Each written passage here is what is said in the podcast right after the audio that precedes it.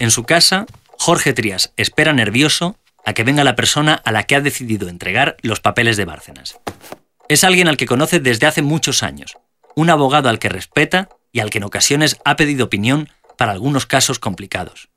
Pero ha pasado casi una hora desde que habló con él por teléfono y aún nada.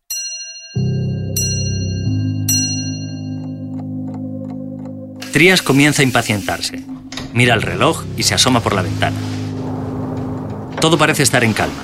La calle está despejada, salvo por un coche aparcado enfrente. Es un coche de policía. ¿Es simplemente una casualidad? ¿Una paranoia fruto del miedo? ¿O alguien le ha enviado ese coche para sugerirle que abandone la idea de filtrar los papeles?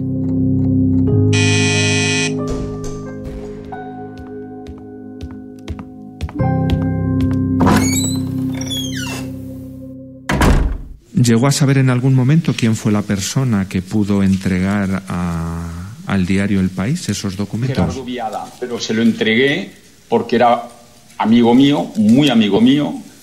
Habíamos llevado temas juntos y habíamos sido diputados ambos en el Colegio de Abogados de Madrid. Eh, es que no le escuchaba el nombre, perdón. Gerardo Viada. Es decir, a esta persona sí le entregó usted una copia, ¿no? Le entregué la copia. La copia que usted. Exactamente. Bien, eh, ¿sabe si este señor lo que hizo con esos documentos o ya perdió cualquier control sobre los mismos? Yo mm, no sé exactamente lo que hizo con esos documentos. Supongo, debo suponer, que fue él el que, una vez examinados, los entregó al diario El País.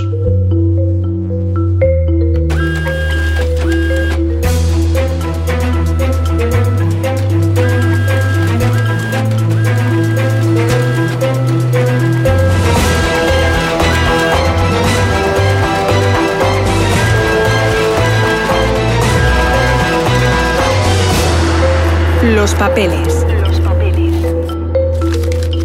Episodio 3. Fair Play.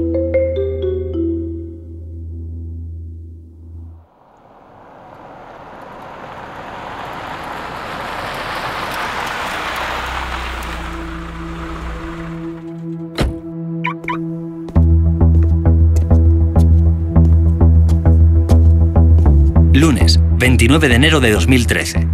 Los papeles de Bárcenas llegan al país. Según el relato que Trías ha mantenido siempre ante los tribunales, él se los entrega a Gerardo Viada, pero obviamente sabe que entre sus clientes está el periódico. Hay algo en el relato de Trías en los juzgados que no termina de cuadrar. No es falso, simplemente incompleto. Él entrega los papeles a un abogado al que conoce y estos aparecen después en el país. Cierto, pero en su declaración ante el juez como testigo no dice que antes ha hablado con José Manuel Romero, el subdirector del país, que está buscando esos papeles desde hace tiempo para publicarlos. No solo eso, días antes ha aparecido una tribuna en el diario El País titulada Sombras o certezas, en la que Trías asegura que había pagos de sobresueldos. El caso es que esos papeles que Romero había visto años antes, esos que habían llamado tanto su atención, o mejor dicho, unas fotocopias de los mismos, llegan a sus manos finalmente. Son como 19 años, del 90 al 2009, y en algunas hojas hay dos o tres años apuntados. Eran como muy básicas, quiero decir que debe haber ingresos, entradas y salidas, digamos. Esa simplicidad también te demuestra que es verdad, no era nada sofisticado. Después de hablar con el que era el director del periódico entonces, Javier Moreno, y con el resto de jefes, Romero habla con Carlos Cue. Es el periodista que sigue al PP y va a tener que jugar un papel importante en la historia. Recuerdo perfectamente entrar en el despacho de José Manuel Romero y nosotros veníamos hablando de los papeles de Barcenas desde hacía un montón de tiempo. Se sabía que había apuntado absolutamente todo, pero claro, era dificilísimo hacerse con esos papeles. Y cuando Romero me cuenta, tenemos los papeles y estamos decididos a publicarlos, yo recuerdo que me temblaron las piernas. Sabía perfectamente lo que significaban esos papeles. Esos papeles no era, no era una información más, de esta la información, lo tenía claro desde el primer minuto.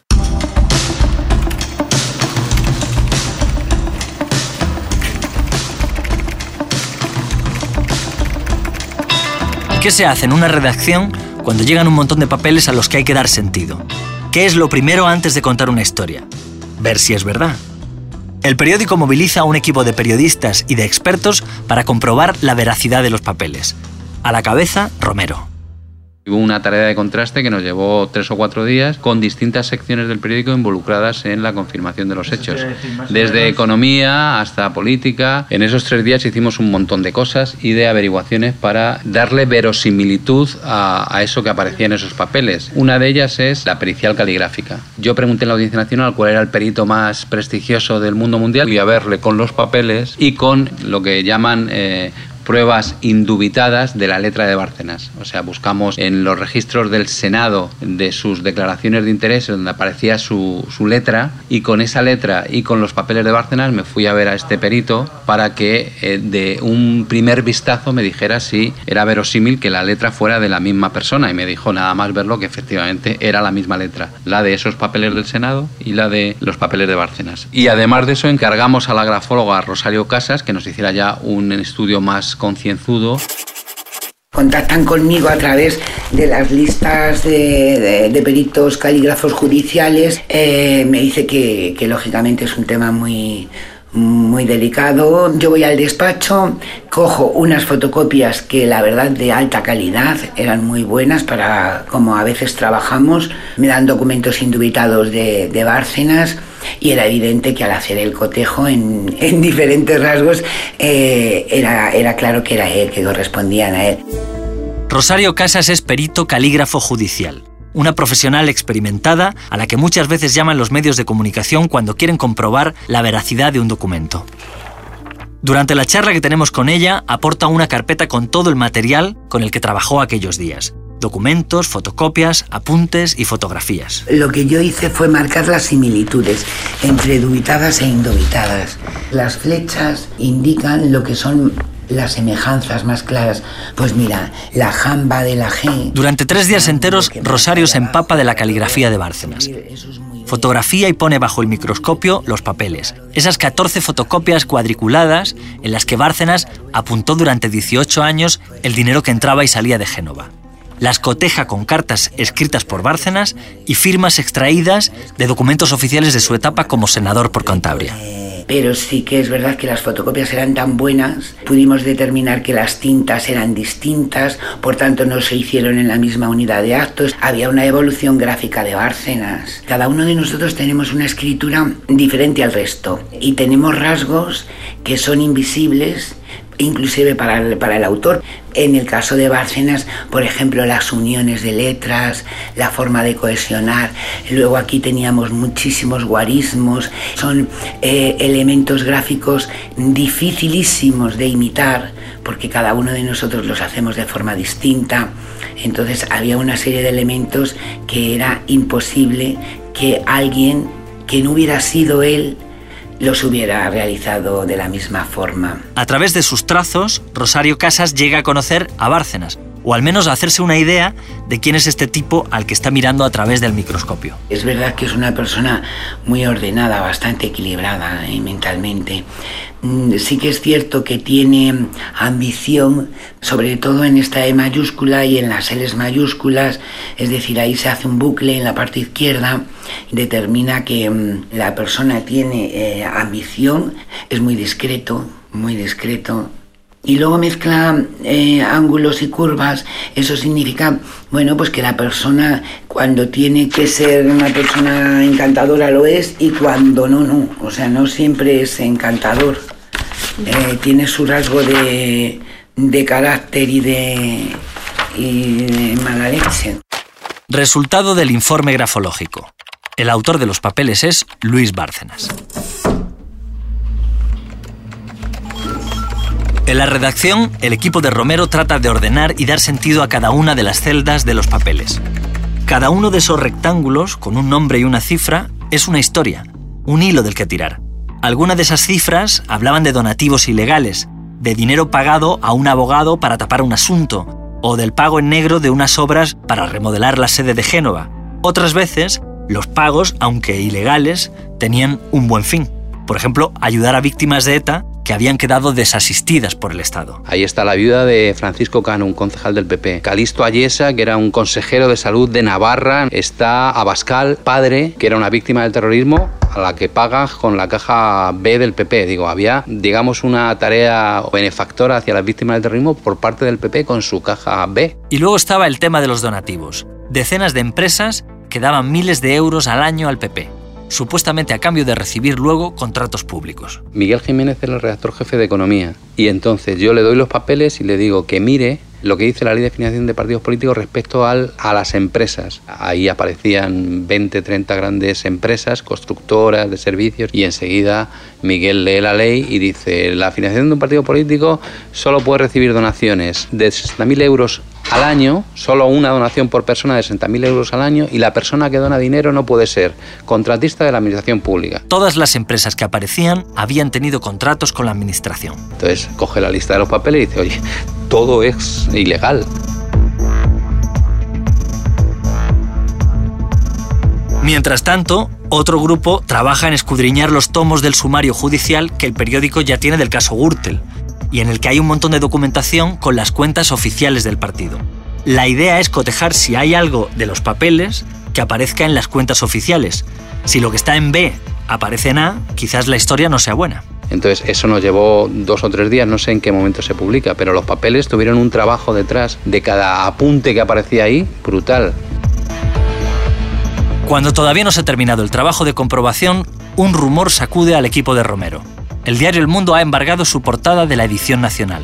Cuando eso pasa es porque el periódico tiene algo gordo que no quiere revelar. ¿Y si llevaran los papeles? Hubo una tensión relacionada directamente con la competencia, que era la que en primer lugar había contado lo de los sobresueldos sin tener los papeles en su mano. A última hora de la noche, el misterio se desvela. El mundo no lleva nada que amenace la exclusiva. Todavía hay tiempo para terminar de apuntalar la historia. Es el momento de llamar a los afectados, a cada una de las personas a las que se va a mencionar.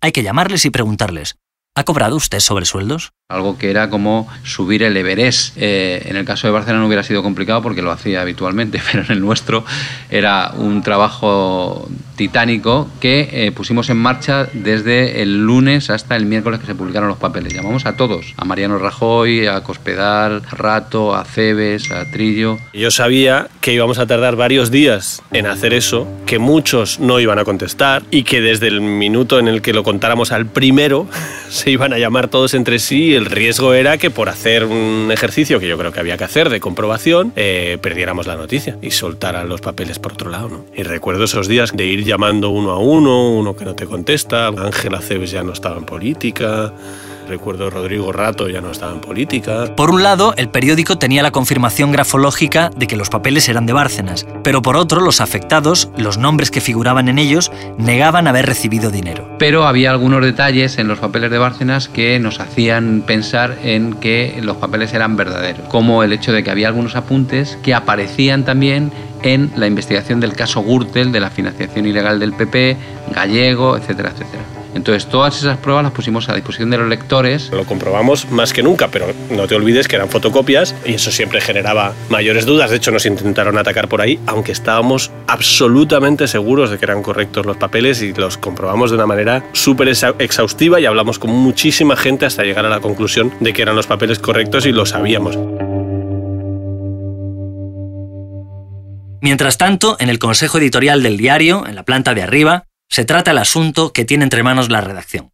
El país va a salir diciendo que el partido del gobierno lleva años con una contabilidad en B y que muchos de sus cargos, entre ellos el presidente del gobierno, han cobrado sueldos que no declaran a Hacienda. Una información así no solo remueve los cimientos de un partido y de un gobierno, supone también un seísmo en todo el país, para sus instituciones y también para sus empresas. Un escándalo de esa magnitud tiene una onda expansiva que afecta a todo el mundo. Además habrá implicaciones legales. Es probable que lleguen las querellas, los banquillos. ¿Está dispuesto el periódico, que está metido en una profunda crisis económica y financiera, a dar batalla? Una historia como esta siempre genera debate. Algunos en el periódico señalan que fue intenso. Otros no creen que existieran muchas dudas. No importa demasiado. Si un periódico tiene esos papeles y quiere seguir siéndolo, solo puede publicarlos.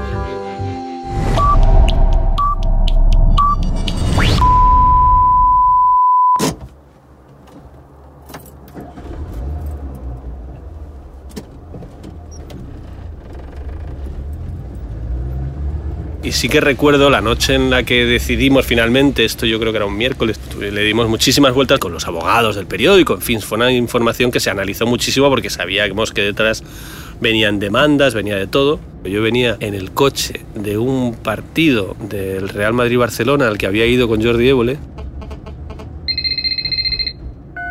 Y entonces eh, pongo en manos libres, me dicen efectivamente se va a publicar y bueno, supongo que ya la dirección se había puesto en contacto con el presidente del gobierno y demás, pero a mí me tocaba informar al PP al nivel del partido para que supieran que en dos horas salía. A mí me tocó hablar con la jefa de prensa del PP en ese momento, con Marilar de Andrés.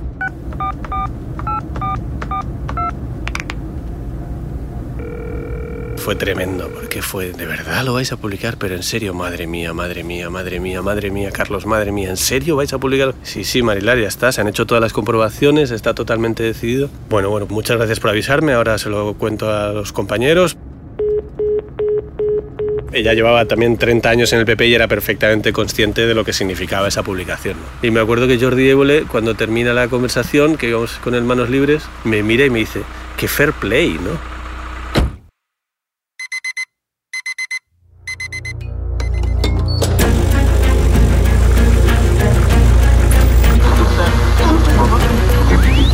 El País ha publicado hoy unos papeles en los que el ex tesorero del PP habría apuntado a mano supuestos sobre El Partido Popular asegura que su contabilidad es única y cumple. El País publica todas las anotaciones que registran esos pagos durante 11 años. El País ha contactado con los implicados en los documentos y todos dicen que esos pagos nunca existieron. El País publica la contabilidad secreta del ex tesorero del PP, Luis Bárcenas. Se trata de las anotaciones. El asunto marca la crónica política de este jueves. Mariano Rajoy no se ha dejado ver en todo el día, pero ha convocado un comité extraordinario del partido.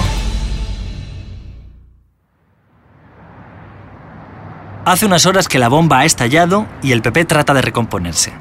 Mariano Rajoy, el presidente del PP y del gobierno, convoca al comité del partido con dos objetivos. Uno, preparar una respuesta rápida que los reflote ante la opinión pública. Y dos, buscar al culpable de la filtración de los papeles y actuar en consecuencia.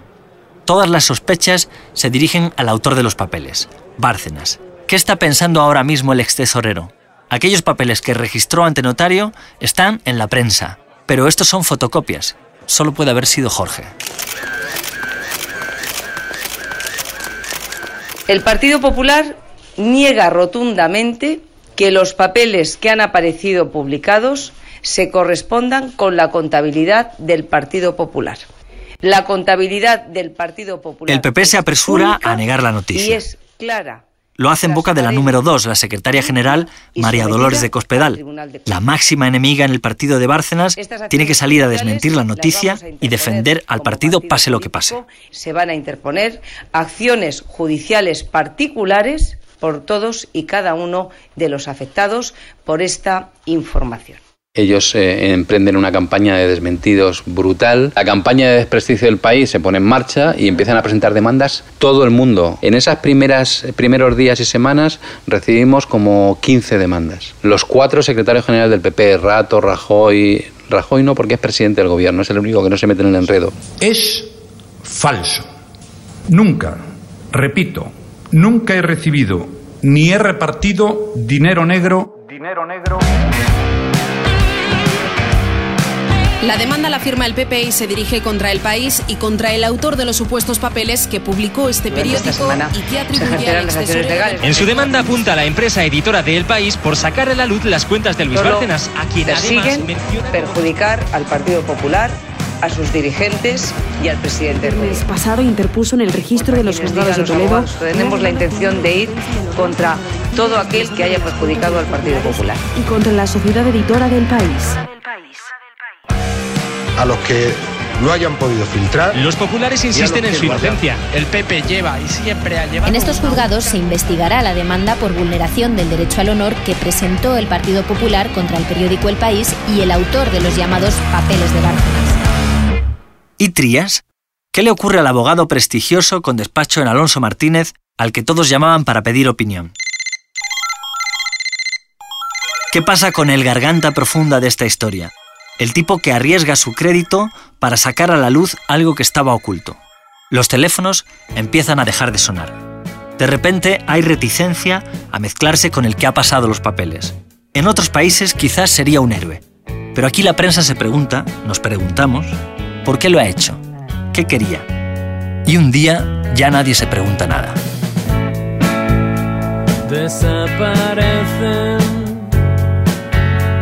las comitivas vencidas, se descomponen hoy se retiran, se desvanecen.